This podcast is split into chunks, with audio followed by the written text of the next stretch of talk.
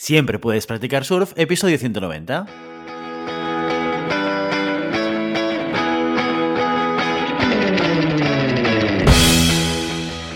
Bienvenido y bienvenida a Siempre puedes practicar surf, el podcast diario sobre recursos humanos. Este podcast está pensado para profesionales de recursos humanos, gerentes o jefes de equipo y podrás encontrar técnicas, consejos, ideas, conceptos y noticias sobre la gestión de personas, eso sí, con un enfoque práctico y aplicable. Hoy episodio 190 del jueves 17 de marzo del 2022, programa dedicado al monográfico del mes en el que explicamos de forma muy concreta y concisa conceptos relacionados con recursos humanos.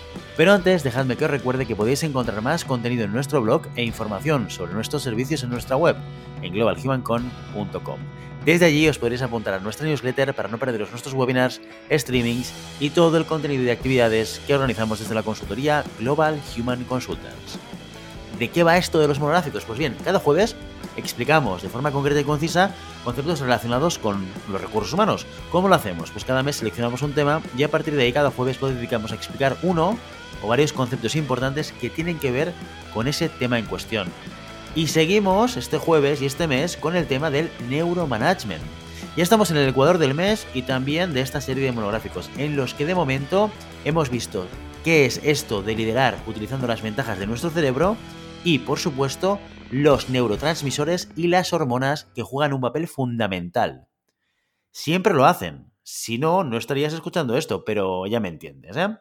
Hoy vamos a continuar donde lo dejamos el último día y vamos a empezar a alejarnos de la teoría y acercarnos un poco más a la parte más práctica. Pero antes de eso, debemos conocer las herramientas que tiene el neuromanagement. Y eso es precisamente lo que vamos a hacer hoy. Hoy vamos a explicar cuáles son los recursos de los que disponen los neuromanagers para poner en práctica este tipo de liderazgo. Concretamente, vamos a hablar de las tres herramientas más importantes que, sorpresa, sorpresa, todas tienen que ver con la mente, nada de herramientas externas. Estas son la concentración consciente y los instantes de atención consciente, la neuroplasticidad autodirigida y las neuronas espejo. Y sin más preámbulos, empezamos con la concentración consciente y los instantes de atención consciente. Seguramente estés ya familiarizado con este fenómeno. Estás en tu trabajo, o estudiando, o haciendo un crucigrama, o jugando un videojuego. Y nada. Que por más que lo intentas, no eres capaz de avanzar o encontrar la solución a los problemas que tienes delante. Piensas y piensas, y cuanto más lo haces, más bloqueado o bloqueada estás. Así que decides rendirte, dejar lo que estás haciendo e irte a dormir, o dar un paseo, o irte al gimnasio. Y cuando estás en la cama, o paseando, o levantando pesas, ¡pam! Aparece ante ti la solución al problema. Justo cuando no lo estabas buscando y totalmente de golpe. Lo que en neurociencia se llama tener un insight. Son de esos momentos los que se denominan momentos de atención consciente y reflejan el instante de iluminación en la resolución de problemas. Durante esos instantes, nuestro cerebro crea un montón de conexiones nuevas que potencian nuestro recurso mental, lo que ayuda a superar el bloqueo que teníamos antes. Este fenómeno fue ampliamente estudiado por Davidson, experto en mindfulness, el cual definió la concentración consciente como el salto inconsciente del pensamiento normal que súbitamente trae la solución a un problema. Curioso que un proceso inconsciente se llame consciente, ¿verdad? Ahora bien, ¿este proceso ocurre por arte de magia? ¿Así? ¿Sin más? Pues lo cierto es que no. Para que esta especie de epifanía llegue a nosotros, se necesitan tres pasos.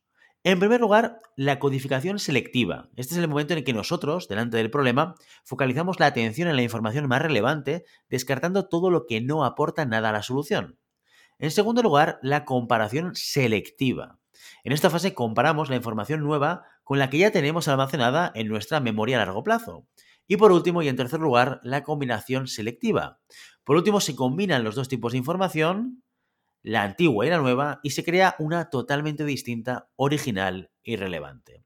Por supuesto, como ya he dicho antes, todo este proceso se hace de manera totalmente inconsciente. Por norma general, un destello cognitivo de estas características lo único que hace es aportarnos soluciones, pero no nos permite realizar un cambio conductual, a no ser que haya una implicación personal y emocional. Esta herramienta es muy potente para un neuromanager ya que le permitirá encontrar soluciones exitosas en situaciones caóticas y estresantes, convirtiéndolo en un líder muchísimo más eficaz. Porque, y aquí es donde está la gracia, este es un proceso, atención, que se puede entrenar. Entrenando la atención consciente, no solo conseguirás tener un pensamiento más creativo y capacitado para la resolución de problemas, sino que también podrás tener la capacidad de dirigir la focalización de tus colaboradores para que también puedan conseguir insights por sí mismos. Continuamos con la neuroplasticidad. La neuroplasticidad es el proceso mediante el cual el aprendizaje y la experiencia modifican continuamente al cerebro en forma temporal o permanente. Nuestro cerebro se adapta y evoluciona a medida que el entorno cambia. Por ejemplo, en edades muy tempranas, el hemisferio izquierdo es capaz de adoptar las funciones del derecho si éste estuviera dañado, minimizando casi por completo la pérdida de las capacidades. Durante mucho tiempo se ha pensado y se piensa que la plasticidad cerebral es exclusiva de los niños. Ya sabes, eso que dicen que los niños son como las esponjas pero que llegados a, un cierto nivel vital, a un cierto punto vital, este dejaba de poder modificarse. Sin embargo, gracias a la cantidad de estudios realizados, se sabe que esto no es cierto. No importa la edad que tengamos, nuestro cerebro sigue teniendo la capacidad de aprender, adaptarse y cambiar. En el 99% de los casos, estos cambios se generan de manera automática e inconsciente. Por ejemplo, si practicas cierto reporte, tendrás áreas del cerebro relacionadas con ese deporte más desarrollados que quien no lo haga y no porque tú le hayas dicho a tu cerebro, hey, dale caña a la inteligencia espacial. Lo hace él solito. Pero sí que hay veces que ese proceso lo podemos controlar, cuando somos nosotros mismos los que intencionadamente modificamos nuestros circuitos neuronales para nuestro propio beneficio. Ante esas situaciones, lo que estamos haciendo es un proceso de neuroplasticidad autodirigida. ¿Eso es posible? Pues sí, y es tan fácil como prestar atención a lo que estamos haciendo y visualizar nuestros objetivos. De hecho, las visualizaciones creativas conscientes son utilizadas por los psicólogos deportivos para mejorar el rendimiento de los atletas de élite desde hace años. Si quieres entrenar tu cerebro o el de tus colaboradores para crear nuevas redes neuronales, que mejoren su capacidad de razonamiento, creatividad y rendimiento, lo mejor es impedir que nuestra mente se ponga en piloto automático.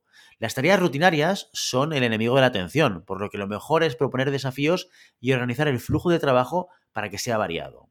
Y acabamos con la última herramienta, las neuronas de espejo, que ya introducimos al final del episodio de la semana pasada. ¿Alguna vez has llorado al ver una película o leer un libro cuando el protagonista le pasan desgracias? ¿Por qué lo haces? A ti no te pasa nada, estás cómodamente en tu sofá, ¿verdad? Todo está normal, todo es tranquilo para ti. Y sin embargo, sientes esas emociones de manera tangible y real. Tú también lo pasas mal, si ves a alguien que lo está pasando mal. Eso es porque las neuronas espejo están activadas. Las neuronas espejo son un tipo de neuronas que se activan al observar acciones, emociones y sentimientos en los demás para sentirlos como propios.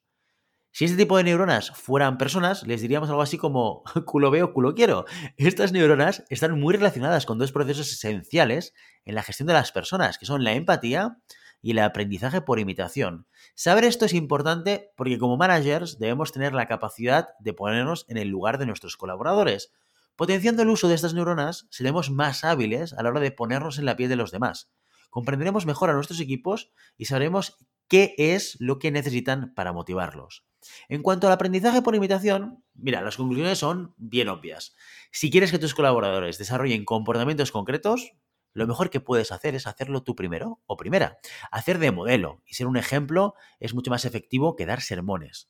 Lo mismo sucede a la inversa. Si no quieres que lleguen tarde, que no sean desorganizados, que no sean descuidados, tampoco lo seas tú.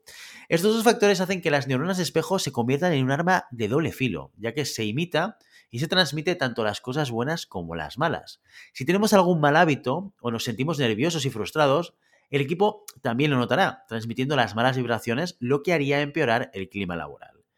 Y ya está. Estas son las tres herramientas principales con las que cuenta el neuromanagement para gestionar personas utilizando las bases biológicas que dirigen nuestras acciones, comportamientos y decisiones. ¿Ya las conocías? ¿Tú las pones en práctica en tu día a día? ¿Has echado acaso algo en falta? Cuéntamelo en comentarios. La semana que viene hablaremos de una técnica que pone en práctica todo lo aprendido hasta ahora, la programación neurolingüística, cosa de la que ya hemos hablado en este podcast. Hasta entonces, ya sabes, no puedes tenerlas solas pero siempre puedes practicar su luz. Y hasta aquí nuestro episodio de hoy. Como siempre queremos invitaros a que os pongáis en contacto con nosotros, nos deis vuestra opinión y nos sugeráis si tenéis algún tema o alguna pregunta concreta. Lo podéis hacer a través de la página de contacto en globalhumancom.com barra contacto o a través de las redes sociales. Estamos en Facebook, estamos en Instagram, estamos en Twitter y estamos en LinkedIn. Y si el contenido de este podcast te gusta, no te olvides suscribirte, darnos 5 estrellas en iTunes y me gusta tanto en iVoox como en Spotify. Igualmente recuerda que puedes encontrar más contenidos, noticias y recursos en nuestra web, en globalhumancon.com. Muchas gracias por todo, por tu tiempo, por tu atención y por tu interés en estos temas sobre gestión de personas. Nos escuchamos mañana viernes con el programa sobre preguntas y respuestas. Hasta entonces, feliz día.